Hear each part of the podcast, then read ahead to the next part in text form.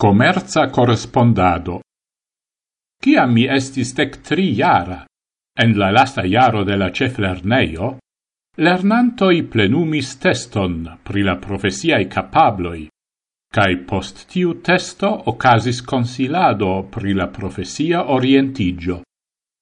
La resultoi de la testo montris ce mi, che miai capabloi taugigas min por commerza profesio, cae che mi ne predaurigu mian clerigion en faca lerneo pri commerzo, ciu finigas cun maturez exameno. Mi unue ne vere varmigis pri tiu ideo, char mi pensis tiam unua vice che mi povus tiel farigi librotenisto, cae tio tutte ne placis al mi. Sed oni attentigis min che eblas fari ancau ion alian, precipe se oni havas talenton pri lingvoi. Oni diris al mi, che mia povus farigi correspondanto cun exterlando, cae tion mi ja shatis. Do mi decidis eniri la tiel nomatan comerzan academion, cae constatis che tio estis la giusta electo por mi. Cae tie estis de comence faco, cio tutte celis tion pri cio oni parolis al mi, nome la commerza correspondado. En tiu faco mi nenur teorie lernis, kiel scribi plei diversain leteroin, demandoin, offertoin, admonoin, ca tiel plu, sed ni ancau multe exercis tion. Ni man scribis la diversain leteroin. Poste ni ancau taipis la textoin per scrib machino. Oni povas diri che tiu faco vere encarnigis.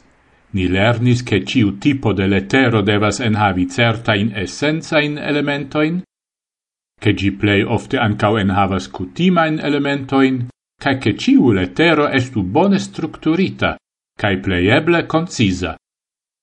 Ciam mi studis en la universitato post tiu lerneio, tamen mi ti espertis che tio oni preferas laueble longain textoin. La commerza correspondado estis ancau grava parto de la instruado pri angla cae franza lingvoi.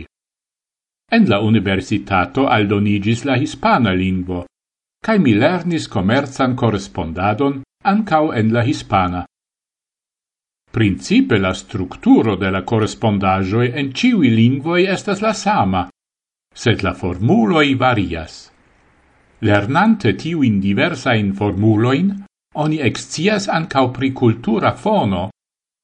Oni excias ancau pri la cultura fono de la concerna lando, respektive lingvo regiono. Oni lernas al paroli homoin lau iliai cutimoi. Sed por la commerzae aferoi same gravas obei la reguloin de negozado. Negozi e distanzo per correspondado Estas ja pli malfacile, ol se oni negozas cun sia partnero vidalvide. Se la respondo povas veni nur post quelcai tagoi au ec semainoi, oni devas attenti ne forgesi pleietan detalon, cae oni devas agordi la condicioin tiel, che la alia flanco povas accepti ilin.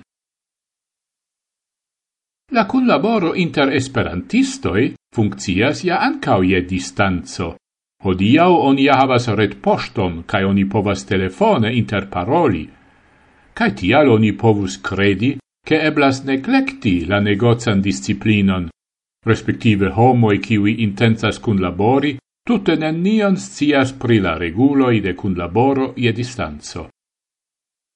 La Esperanta retradio estas bona exemplo por internazia cun laboro.